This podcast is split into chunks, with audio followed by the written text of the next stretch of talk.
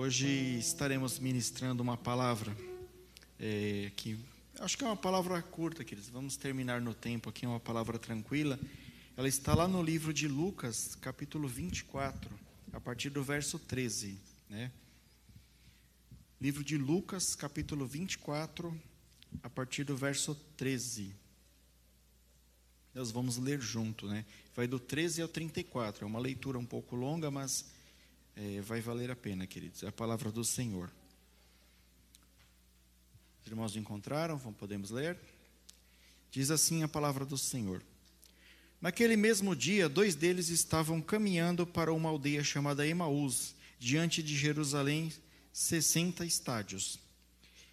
E iam conversando a respeito de todas as coisas sucedidas. Ocorreu que, enquanto conversavam e discutiam, o próprio Jesus se aproximou e ia com eles. Os seus olhos, porém, estavam como que impedidos de o reconhecer. Então lhes perguntou Jesus: O que é que vos preocupa? E de que tens tratado à medida que caminhais? E, para... e eles pararam entristecidos. Um, porém, chamado Cleopas, respondeu, dizendo: És o único, porventura, que, tendo estado em Jerusalém, ignora as ocorrências desses últimos dias? E ele lhes perguntou quais, e explicaram o que aconteceu a Jesus o Nazareno, que, que era varão, profeta, poderoso em obras e palavras, diante de Deus e de todo o povo. Como os principais sacerdotes e as nossas autoridades o entregavam para ser condenado à morte e o crucificaram. Ora, nós esperávamos que, que fosse quem havia de redimir a Israel, mas depois de tudo isto, já este o terceiro dia e tais coisas sucederam. É verdade também que algumas mulheres das que conosco estavam nos surpreenderam tendo ido de madrugada ao túmulo e não achando o corpo de Jesus voltaram dizendo terem tido uma visão dos anjos, os quais afirmaram que ele vive. De fato, alguns dos nossos foram ao sepulcro e verificaram a exatidão do que disseram as mulheres e não o viram. Então eles, lhes disse Jesus: Honécios e tardios de coração para crer em tudo que os profetas disseram. Porventura, não convinha que Cristo padecesse e entrasse na sua glória? E começando por Moisés, discorrendo por todos os profetas, expunha-lhes a que seu respeito constava em todas as Escrituras. Quando se aproximaram da aldeia para onde iam, ele fez menção de passar adiante, mas, os que, mas eles os constrangeram, dizendo: Fica conosco, porque é tarde, e o dia já declina, e entrou para, com ele, para ficar com eles. E aconteceu que, quando estavam à mesa, tomando-lhe o pão, abençoou e, tendo partido, lhes deu. Então eles abriram os olhos e o reconheceram, mas ele desapareceu da presença deles, e disseram um ao outro: Porventura, não, não nos ardia o coração quando ele, pelo caminho, nos falava, quando nos expunha as Escrituras? Até aqui, queridos, apenas. Senhor, nosso Deus e Pai, graças te damos pela tua maravilhosa palavra, Senhor. Ela será ministrada esta noite. Eu peço que o Senhor venha ter misericórdia, Senhor de mim que ministrarei essa palavra. Que a partir de agora seja o teu Espírito Santo, Senhor, ministrando e abençoando para a vida das pessoas e que esta palavra venha produzir o efeito para o qual ela foi enviada para o teu povo, no nome santo de Jesus. Amém. E amém. Glórias a Deus, né? Quem crê que essa é a palavra do Senhor Jesus? Quem crê que foi o próprio Jesus que caminhou com esses dois homens? Amém. Isso é importante para a gente poder explanar a palavra, né? Apenas contextualizando, irmãos. Era domingo, Cristo havia sido crucificado, né? Havia sido morto na cruz. E algumas pessoas já haviam falado que ele é, havia sido ressuscitado, né?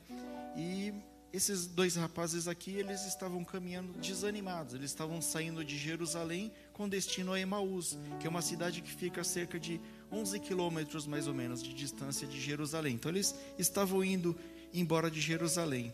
Estavam desanimados.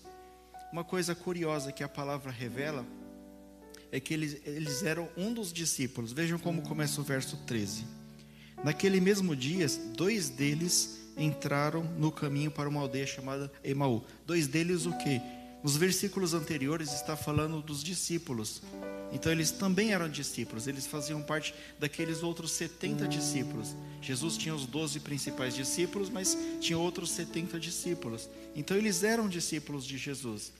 E eles vendo toda aquela situação que ocorrera com Jesus, Jesus crucificado, nada daquilo que, que eles esperavam de Jesus havia acontecido. Eles esperavam que Jesus viesse como um salvador, mas para vencer Herodes, né? como um rei, como um conquistador, para derrubar, para libertar Israel ali da supremacia ali de Roma. E nada disso que eles esperavam de Jesus aconteceu. Então, frustrados, eles estão saindo de Jerusalém e caminhando em direção a Emaús. Esse é o início da história. E aqui a palavra de Deus já fala alguma coisa com a gente. Muitas vezes, queridos, essa palavra vale para mim, inclusive. Nós nos encontramos desanimados com algumas situações da vida. Muitas vezes não acontece aquilo que a gente imagina que Jesus é, poderia fazer na nossa vida. Muitas vezes você fala: Não, eu sou filho de Deus, eu sou blindado, nenhum mal me acontecerá, praga alguma chegará à minha tenda. É verdade isso, querido, mas nem tudo acontece da forma que nós esperamos. Esses dois rapazes aqui, eles esperavam que Jesus fizesse tudo isso da forma que eles queriam. Como saiu dos seus planos, eles ficaram desanimados, ficaram entristecidos e estavam voltando para a cidade de Emaús. E quantas vezes nós temos estado tristes até mesmo nessa semana, até mesmo neste mês, até mesmo agora. Às vezes você está aqui agora na igreja, Senhor, eu estou muito triste e eu vou buscar uma resposta na tua palavra. E eu posso afirmar para vocês, queridos, se você está triste, se você está buscando uma resposta do Senhor, vai vir através dessa palavra. O Senhor vai falar contigo através da vida desses dois rapazes. Então eles comentavam sobre tudo o que aconteceu, né, demonstrando grande decepção tudo que passou em Jerusalém, da esperança que eles tinham de, de ser libertados por um, um, rei poderoso que ia vencer Roma com um braço forte, mas eles não tinham noção do tamanho da vitória que Cristo tinha para a vida deles e para toda a humanidade, tanto que nos alcançou até hoje. Eles, eles tinham ali uma visão momentânea. Isso muitas vezes também é a nossa visão. Às vezes você não tem Jesus está ali do seu lado, falando: Filho, confia, filho, espera, filho, eu estou te ajudando, e você só está enxergando aquela situação, só está enxergando aquele momento, aquele momento que você está sendo pressionado, aquele momento que você está sendo desgastado, que você está sendo humilhado, e você não está vendo que Deus está ali do seu ladinho, ali, como Jesus estava do lado deles. Eles caminhavam para Emaús, queridos, a cidade, 11 quilômetros de Jerusalém. O que, que representa isso? Muitas vezes, quando nós estamos tristes, deprimidos, chateados, quando as coisas não caminham da forma que nós espera, a primeira ação nossa é nos afastar da casa de oração, é nos afastar de Jerusalém, é nos afastar do templo de Deus, é nos afastar do próprio Deus. Esse é o primeiro problema. Então, é, Emaús aqui, queridos, para nós hoje significa você estar fora do centro da vontade de Deus.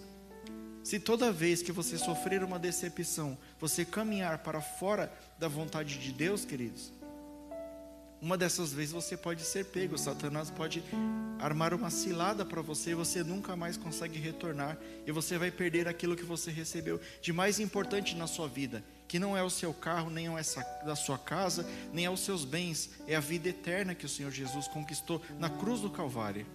E esses homens estavam caminhando para isso. Emaús também representa a falta de esperança.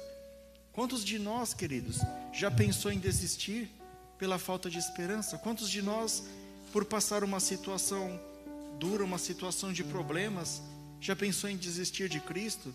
Não, tudo isso que está acontecendo na minha vida é culpa de Jesus, porque Ele é todo poderoso e Ele não está fazendo nada. Será que o que está acontecendo na sua vida hoje não é culpa sua mesmo?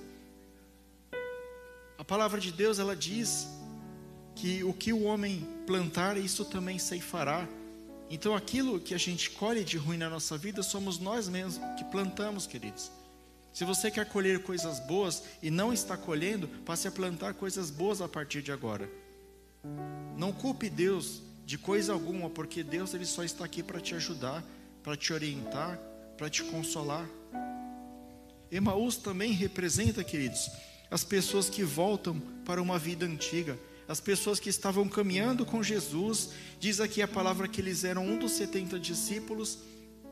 Eles caminhavam juntos, eles conheciam as Escrituras, eles conheciam o próprio Jesus, mas quando Jesus não, não fez as coisas do jeito que eles esperavam, Eles caminharam para a vida antiga. Vamos voltar para Emaús, vamos deixar Jerusalém e vamos voltar para Emaús. Será que essa é a vontade de Deus? Será que no primeiro probleminha que você tiver, você vai voltar para Emaús? Nós vivemos, queridos, muitos momentos na nossa vida de tensão, de pressão, de cobrança, né? De desilusão, de perda de paz, de desespero, falta de solução, angústia, problema. Isso nenhum de nós está isento, queridos. Se você não passou até hoje, um dia você vai passar por algum desses problemas. Eu não estou profetizando para que você passe, mas é a vida. A vida é assim, queridos, infelizmente.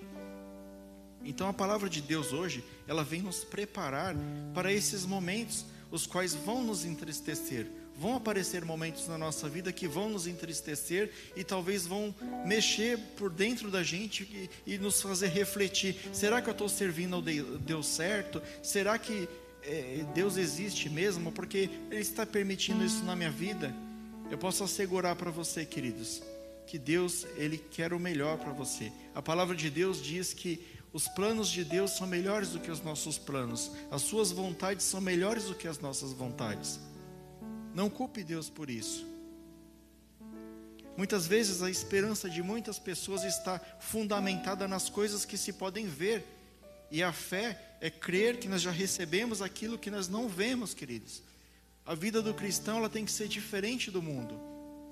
Às vezes, pela fé, você tem alegria na sua vida. Às vezes, pela fé, você fala: Olha, hoje eu só tenho arroz e feijão para comer, não tem uma carne aqui, mas pela fé amanhã eu vou ter.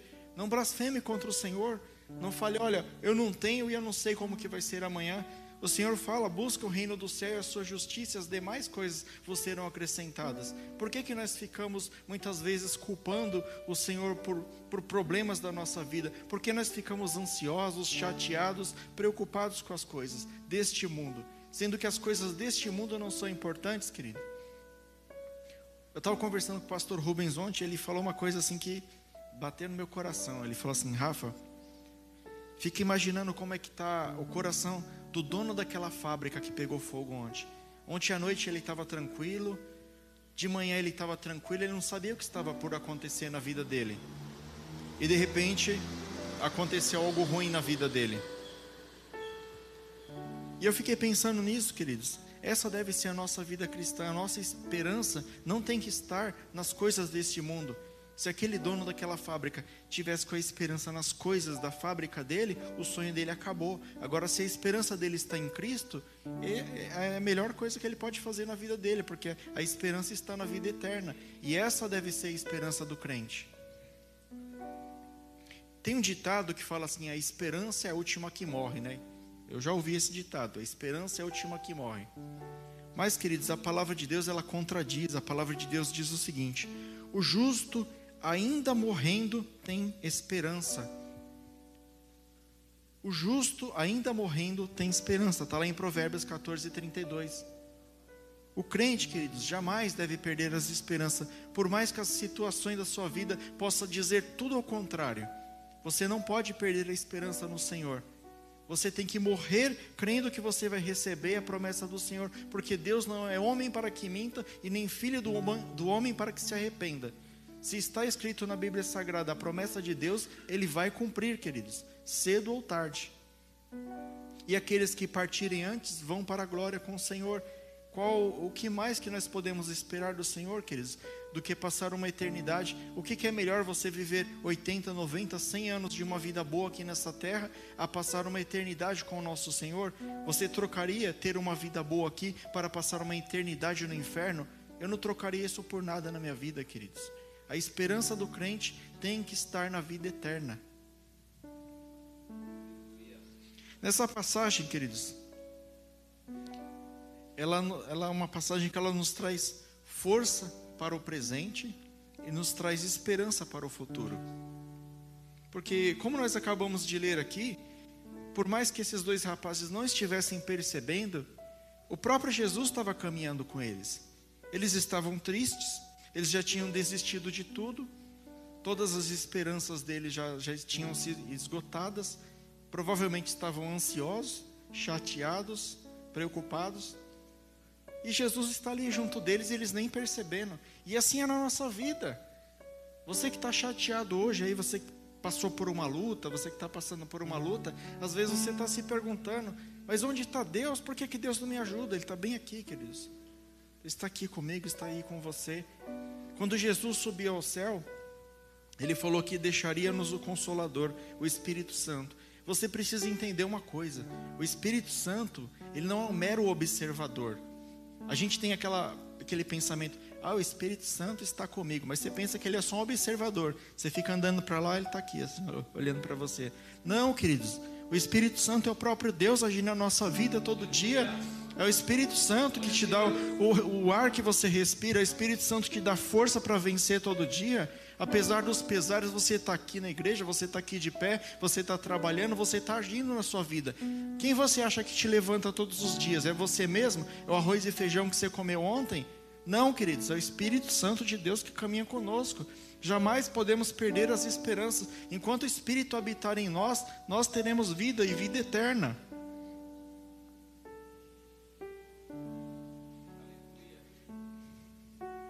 A palavra diz que eles estavam fugindo para Emaús, né, devido a essa tristeza toda. O que, que a palavra pode nos revelar, queridos? Não tome decisão em tempo de crise. Muitas vezes você, né, você não, né? Todos nós temos essa tendência, né? Ai, aquele, aquele meu trabalho está tão chato, eu vou pedir demissão e vou me livrar dele. Será que nesse momento é uma decisão que vai te beneficiar ou que vai te prejudicar? Acredito que é uma decisão que vai te prejudicar. E a gente tem esse costume de tomar decisão baseado em emoções, em momentos, em coisas que estão acontecendo agora. Não tome decisões baseadas no momento. Se esses discípulos tivessem ficado com os outros doze discípulos, ficado acreditado naquilo que eles viram, porque eles mesmos comentaram aqui que as mulheres encontraram o túmulo vazio e que foi confirmado pelo outro discípulo. Mesmo assim, eles desanimaram e foram embora, queridos. Como você tem tratado as coisas de Deus? Você tem ouvido os profetas de Deus aqui, os homens e mulheres de Deus pregar a palavra de Deus aqui, uma palavra de esperança, uma palavra de renovação, e entra no ouvido, sai no outro. A hora que você sai lá fora, você está blasfemando, você está falando mal da palavra de Deus. Nós temos que ter uma fé inabalável, queridos. Nós temos que ser imitadores de Cristo. Cristo sofrendo tudo que ele passou aqui, queridos. Jamais ele abandonou a sua missão.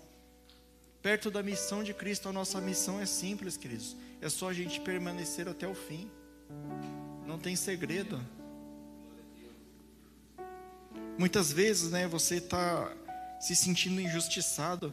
É, mas se Deus existe, como que Ele permite acontecer tanta injustiça? Por que, que Ele permitiu aquela fábrica pegar fogo? Por que, que Ele permite governantes corruptos? Por que, que Ele permite isso? Por que, que Ele permite aquilo?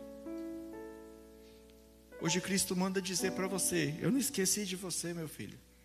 Você está aí triste, mas eu não esqueci. Eu estou aqui do seu lado e tudo está sob o meu controle. A palavra de Deus ela fala né, que todas as coisas estão debaixo do controle de Deus. Tudo pertence ao Senhor. A Bíblia não diz isso que é, não cai a folha da árvore se Deus não disser, mas é verdadeiro. Não cai a folha da árvore se Deus não disser. Tudo está no controle de Deus, queridos. O Senhor sabe até quantos fios de cabelo você tem na cabeça. Então pare de, pare de ser uma pessoa desanimada, pessoa que fica, ó oh, vida, ó oh, céus. Não, queridos. O cristão ele tem que ser uma pessoa alegre, porque a sua esperança não está nas coisas desse mundo, a sua esperança está em Cristo Jesus. É assim que nós temos que ser, queridos.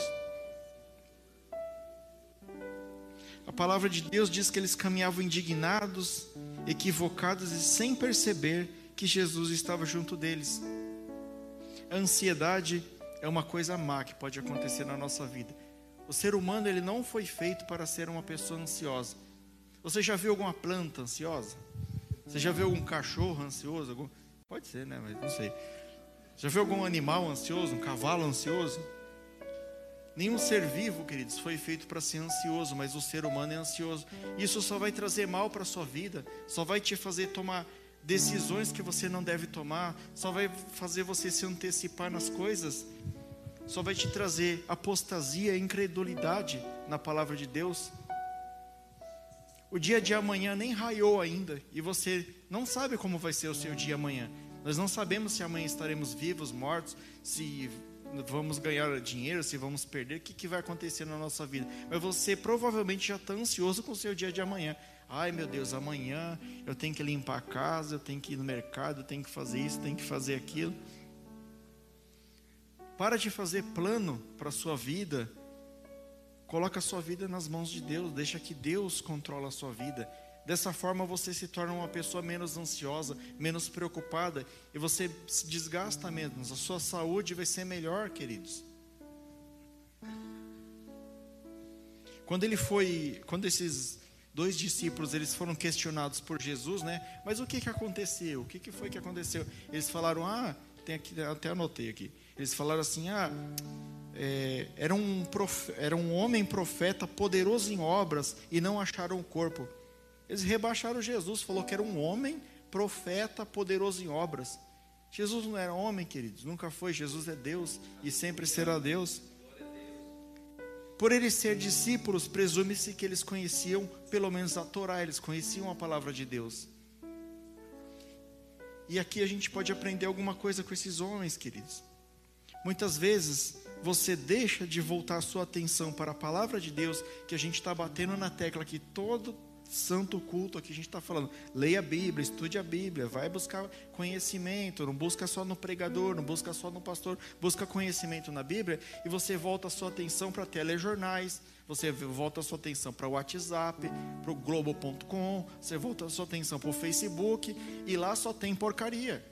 Lá você só vai ver coisa que não presta. Isso daí vai causar o que em você? Vai te consumir, vai te causar ansiedade, medo, depressão.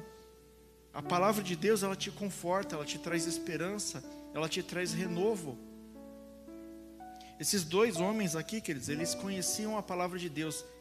Se eles se lembrassem daquilo que eles aprenderam, eles saberiam, né? Até Jesus fala, ó, oh, homens tardios de coração, eu anotei em algum lugar aqui. Mas Jesus repreende eles aqui de alguma forma, porque eles conheciam as escrituras, mas não colocaram em prática. Muitas vezes nós somos assim, nós vemos aqui, aprendemos a palavra, mas não colocamos em prática. Porque eles sabiam que convinha que o Cristo passasse por isso. Eles eram apóstolos de Jesus. Eles sabiam que Cristo precisaria se entregar, porque Cristo falou. Mas não, eles falaram: não, era um homem, apenas um homem, poderoso em obras, e depois não acharam o corpo. Será que não pegaram o corpo e levaram para outro lugar? Não acreditaram que Jesus ressuscitou, queridos. O verdadeiro cristão, ele tem que crer na palavra de Deus com todo o seu coração, queridos. Mandamento, tem um mandamento que fala: amai a Deus sobre todas as coisas e o próximo como a ti mesmo.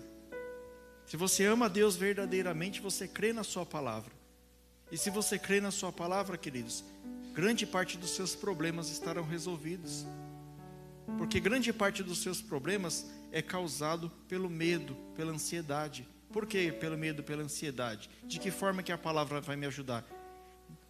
Eu posso chutar aqui que 90% das coisas que você tem medo de acontecer, elas nem vão acontecer na sua vida. Você não, nem, nem vai ter isso aí na sua vida. Mas você está com medo e está te consumindo por dentro. Então creia nas promessas da palavra de Deus, que são reais, e para de crer naquilo que somente você acredita. Isso daqui estava destruindo esses homens. O que, que você tem esperado, queridos, da palavra de Deus? O que, que você tem esperado de Cristo? Será que nós temos esperado aquilo que Deus nos prometeu? Ou será que nós temos esperado aquilo que nós queremos, diferente daquilo que Deus nos prometeu? Deus não nos prometeu riqueza, Deus não nos prometeu é, ser o homem mais rico do mundo. Se Ele fizer, amém, como Ele fez com muitos homens da Bíblia. Ele nos prometeu que nada nos faltaria e que Ele estaria conosco todos os dias até a consumação dos séculos. E é nisso que nós temos que crer. Jesus apresenta, queridos, nos momentos mais difíceis da nossa vida e nós não percebemos, né? Como eu acabei de falar. Às vezes você fala, nossa, eu estou aqui tão, tão triste, tão perseguido, e Jesus não faz nada. É ali que Ele está te carregando no colo, queridos. A palavra de Deus diz, né? lá em Apocalipse. Eu sou o Alfa e o Ômega, o princípio e o fim, o primeiro e o derradeiro. Bem-aventurados aqueles que guardam os meus mandamentos, para que tenham direito à árvore da vida e possam entrar na cidade pelas portas. Você guarda as palavras de Deus dessa mesma forma? Se não, eu recomendo que você guarde as palavras de Deus, que você guarde os mandamentos de Deus, e você entrará na cidade pelas portas. Como esses mesmos discípulos, muita gente acha que Jesus era um personagem do passado, né? Eles acharam, falou, ó, a gente achava que ele era um rei, ele veio aqui, não conseguiu vencer Roma, morreu e não acharam o corpo e ficou por isso mesmo. Quando nós perdemos a esperança, queridos, Deus tem sempre um novo começo para a sua vida. Aposto que alguns ou muitos de vocês está aqui hoje pela misericórdia de Deus, porque Deus mandou você vir aqui hoje. E Ele está dando essa palavra para você. Ele está falando assim: olha, eu sei que você perdeu a esperança, mas eu tenho um novo recomeço para você. Eu quero que você creia na minha palavra. Não creia no homem, não creia na mulher, não creia no, no, na internet, não creia em coisas desse mundo. Coloque a sua esperança nas coisas do reino do céu, porque essas são coisas eternas, queridos. É isso que nós temos que crer. A palavra de Deus diz: E eis que estou convosco todos os dias até a consumação dos séculos. E onde estiver dois ou três reunidos ali em meu nome, ali eu estarei. Você crê que Cristo está presente nesse lugar? Eu creio que Cristo está presente neste lugar. Se é a palavra de Deus que falou, queridos, é verdadeiro. Todos nós que estamos aqui, nós somos cristãos, nós cremos na Bíblia Sagrada. E olha que promessa linda: Eis que estou convosco todos os dias até a consumação dos séculos. Não importa como esteja a sua vida, a sua vida pode estar lá no fundo do poço, Cristo está com você no fundo do poço. Você pode estar lá no auge, Ele está com você lá no auge, queridos. Jamais desanime, jamais deixe Satanás colocar no seu coração de que Cristo te abandonou. Às vezes ele coloca isso no nosso coração, ele fala: ah, cadê o seu Deus agora? Você não é crente, não? O que está acontecendo na sua vida? Você está doente aí, ó. Ele está te ajudando? Eu creio que Deus está sempre me ajudando, querido. Doente, não doente. Se ele fizer, ele é Deus. Se ele não fizer, ele é Deus, né? Não tem um louvor assim, Dani? É isso, queridos. Nosso Deus, ele é maravilhoso. Mais adiante, no versículo 25, Jesus repreende ele e fala: Honestos e tardos de coração para crer em tudo que os profetas disserem. Nós esquecemos da palavra de Deus, queridos. Isso é um absurdo. Jesus repreendeu esses discípulos. Nós somos os discípulos de Cristo hoje. E podemos pegar o exemplo deles. Nós não podemos esquecer a palavra de Deus. Se esses homens tivessem a palavra de Deus em seu coração e eles crescem na promessa de Deus, eles estariam ali falando diretamente com o próprio Deus, ali desde o primeiro momento, eles não precisariam ter os seus olhos cerrados ali para não reconhecer Jesus. E por a gente não crer, por a gente não estudar a palavra de Deus, muitas vezes nossos olhos estão cerrados. Muitas vezes você não vê a maravilha que Deus está fazendo ali na sua frente, você só consegue enxergar o que é ruim. Você só consegue enxergar, ah, mas está me perseguindo, mas está fazendo isso, mas está fazendo aquilo. Mas você não vê o tamanho da obra que Deus está fazendo na sua vida. Tenta enxergar com os olhos do Espírito e você vai ver o tamanho das coisas que Deus tem para você. A obra de Deus é uma obra eterna e é uma obra grandiosa, queridos. Como eu falei no início, os pensamentos de Deus são melhores do que os nossos pensamentos. Por mais que tudo pareça ruim, Ele tem bons pensamentos a nosso respeito.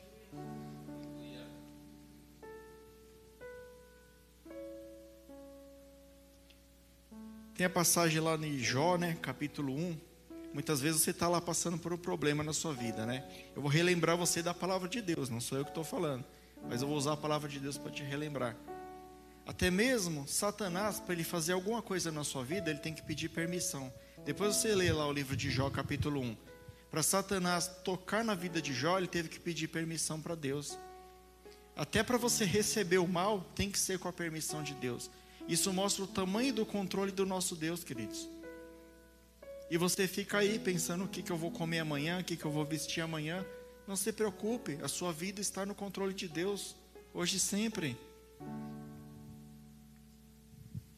E depois, né, que Jesus repreende ele, fala, ó, oh, e tardios de coração, Jesus fala assim: bom, agora que eu já repreendi, eu vou ensinar.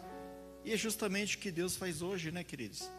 Muitas vezes vem uma palavra repreendendo a gente, arrebenta com a gente, mas ensina, fala: olha, você está errado, você é pecador, mas é aqui que você tem que caminhar para você continuar meu discípulo, continuar me seguindo. E a gente não, não aprende isso, né? Aí Jesus começa a pregar para ele a partir do versículo 27, desde Moisés até o tempo atual, Jesus mostra para ele, dentro da Escritura, todas as passagens que citam a vida de Jesus, a vinda e a vida de Jesus. Imagina que coisa linda você ser ministrado pelo próprio Deus, queridos. Esses discípulos tiveram assim algo grandioso, eles tiveram uma, um privilégio na vida deles. Aí vocês falam, ah, eu nunca vou ter essa oportunidade. É claro que você tem, é que está aqui, ó. Próprio Deus, palavra do próprio Deus. Então Deus nos deixou a Bíblia Sagrada para que nós pudéssemos ouvir a palavra direto na fonte. Não ficar buscando fonte, bus buscar espiritualidade, queridos. Assim, eu creio que nosso Deus é de milagres, que tem manifestação do Espírito Santo, que tem, tem essas coisas. Mas assim, se Deus quiser falar com você, Ele vai falar através da palavra dele. Ele não vai mandar um cara aqui é, dando pirueta aqui no, no púlpito aqui, é, chupa a balabanda, Rita vai lá para trás e, e dá uma mensagem para você, isso que eu te digo. Não, queridos. Primeiro ele vai tentar falar direto com você. Primeiro ele vai falar assim, olha Rafael, abre a Bíblia lá e lê tal passagem. Aí na passagem ele vai falar do meu coração, porque eu vou entender o que Deus está falando. Se eu não entender, se eu for um cara cabeça de pedra e não entender o que Deus está falando, aí ele manda um profeta falar comigo, porque eu não entendi, eu não estou dando ouvido para ele. Primeiro ele vai falar com você, queridos. Não acredita nesse negócio não de que, que Deus só usa profeta para falar com você. Ele fala com você diretamente. Ele fala diretamente no seu coração. A mesma unção que grandes pastores, que todos nós aqui temos, é a mesma. É a mesma unção do Espírito Santo. Deus não deu mais para um, ah, ele é mais poderoso do que você. Não. Todos nós temos a mesma porção do Espírito Santo, porque somos chamados filhos de Deus. A palavra de Deus diz assim, né? De sorte que a fé vem pelo ouvir e ouvir a palavra de Deus. Então, se você está ouvindo essa mensagem, se você está lendo a mensagem de Deus, preserve a sua fé, Use isso como combustível para a sua fé, para que a sua fé jamais seja apagada. Você não pode perder a sua fé, queridos, em momento algum da sua vida. Noé, queridos, ele pregou sobre o dilúvio e ninguém acreditou, né? Noé pregou sobre o dilúvio. Ele falou: Olha, eu estou construindo uma arca aqui porque Deus mandou e vai chover, vai encher a terra. Zombaram de Noé e tudo aquilo que vocês já conhecem lá. Isso hoje acontece com os profetas do Senhor. Os profetas do Senhor vêm aqui pregar a palavra de Deus, ou em outras igrejas também falam da palavra de Deus, as pessoas não acreditam. Jesus está voltando. Ah, mas eu escuto isso já tem mais de 70 anos e Jesus não voltou ainda. A própria Bíblia diz que, nem, que só o Pai que sabe quando será vinda, nem Jesus Cristo sabe quando será vinda. Mas Jesus está voltando, queridos. Então nós temos que estar preparados, assim como Noé pregava e ninguém acreditou, hoje nós pregamos e nós esperamos que vocês creiam na palavra de Deus. Porque a volta de Jesus pode ser iminente. Aí muita gente fala assim: "Ah, mas eu não eu não creio porque eu ainda não senti". Você não tem que sentir, queridos. A palavra de Deus ela é racional. A palavra de Deus ela é, ela é escrita, ó. A palavra de Deus ela é culta. Você tem que ler, entender e colocar no seu coração e na sua mente isso daqui. Você tem que parar de, de tentar associar a palavra de Deus com algo emocional. A palavra de Deus ela é racional. O Espírito Santo é racional. Então, se, se a Bíblia está falando, Jesus está voltando, observem os sinais, observem o início das dores do parto, e nós já vemos que tudo isso está acontecendo. Fique esperto, queridos, Jesus está voltando. Dê atenção para a palavra de Deus. Até a palavra de Deus é tão rica que ela até nos alerta, ela até nos dá sinais das coisas que vão acontecer. E por fim aqui, queridos, né, nos últimos versículos, esses dois moços aqui eles pedem para Jesus ficar, né? Quando Jesus parte o pão, e dá graças, eles reconhecem Jesus. Por que, que eles reconhecem Jesus, queridos? Porque um dia a palavra entrou no coração deles. Da mesma forma que um dia a palavra de Deus entrou no nosso coração, ela jamais sairá, queridos, a menos que a gente queira. Então, se você tem a palavra de Deus no seu coração, você conhece quando, é, quando as coisas são de Deus e quando não são coisas de Deus. Nós temos a capacidade de discernir. A palavra de Deus diz que nós temos o poder de ter o domínio próprio, nós temos o poder de controlar o pecado, de escolher se nós vamos ou não vamos pecar, nós temos o poder sobre o pecado, assim como nós temos o poder sobre a nossa própria mente.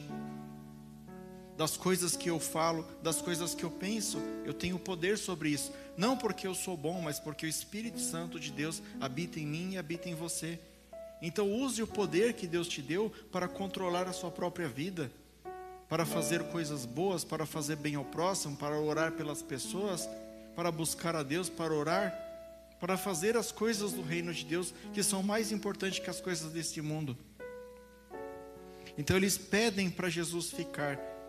E toda vez que você tem um encontro com Jesus, queridos, você não quer que ele vá embora. Você quer que ele fique com você para sempre. Jamais abandone essa comunhão que você tem com Deus, que um dia foi, foi lhe dada aqui, de graça pela graça imerecida, pelo sacrifício que Jesus fez na cruz do Calvário de forma imerecida para nós. Nós éramos pecadores e estávamos fadados ao inferno, queridos. E por amor, Deus deu o seu Filho unigênito para que todo aquele que nele crê não pereça, mas tenha vida eterna. Por amor, então por amor você deve guardar a palavra do Senhor no teu coração. Depois que Cristo foi revelado para eles, queridos, voltou a esperança no coração daqueles homens. Eles estavam caminhando para outra cidade, depois que eles reconheceram Jesus, diz a palavra aqui que eles voltaram correndo para contar para os outros discípulos, voltaram para Jerusalém, voltaram para o local de oração, o local de comunhão, ao qual eles receberiam o Pentecostes, o Espírito Santo de Deus através do Pentecostes.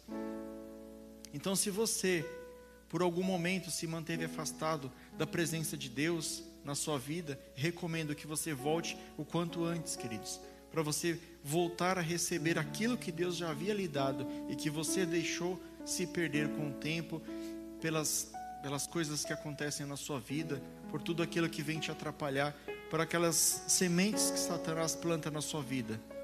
Não se desespere, queridos, volte sempre para os caminhos de Deus. E os discípulos voltaram a Jerusalém não continuaram mais a, a jornada rumo a Emaús. E nós devemos seguir este mesmo exemplo, queridos. A palavra de Deus diz: Porque eu sei que meu redentor vive e que por fim se levantará sobre a terra. Está lá em Jó 19, 25. Essa aqui tem que ser a nossa esperança. Tá ruim? Tá. Mas eu creio que o meu redentor vive. Eu estou sofrendo? Estou. Mas eu creio que o meu redentor vive. Eu estou sendo perseguido? Estou mas eu creio que o meu redentor vive. A palavra de Deus é verdadeira aqui, eficaz e fiel. Jamais tire ela do seu coração. Para terminar, queridos, a nossa fé não pode estar firmada em coisas passageiras. Jamais firme a sua fé em coisas passageiras, em momentos bons, né? Às vezes, momentos bons podem nos desviar da palavra, da presença de Deus. Uma vida boa pode te afastar de Deus. Você vai lá, ganha um, um, dinheiro bom, compra uma casa na praia, aí você não pode mais vir domingo na igreja, porque você tem que ir para a praia, né? E, ou, ou, você, sei lá, tem um, uma fazenda, você tem um sítio. E essas coisas boas acabam te tirando da presença de Deus. Sejam bem ou sejam mal, seja sempre com Cristo, queridos. Jamais abandone as coisas de Deus. Se Deus te der, amém. Se Deus não te der, amém também. Mas Ele tem que ser o centro da sua vida. E último, a última coisa que eu vou falar aqui, queridos. Cristo encontrou aqueles homens quando eles caminhavam para longe daquilo que lhes trazia sofrimento. Cristo não é um carrasco. Se você está sofrendo, se você por alguma coisa se afastou da presença de Deus, ele vai atrás de você, ele vai te buscar porque Cristo é um bom pastor, ele cuida das suas ovelhas. Ele conhece o coração de cada uma das suas ovelhas. Ele sabe o que você está sentindo agora. E Ele vai buscar aonde você estiver. Cristo só não vai te buscar, queridos, se você for bode, se você não quiser. Mas se você for ovelha, Ele vai até onde você estiver. Ele vai colocar o óleo sobre a sua cabeça. Ele vai te curar, Ele vai te restaurar. Ele vai te trazer de volta. E vai colocar um anel e uma sandália em você. E você será tremendamente honrado.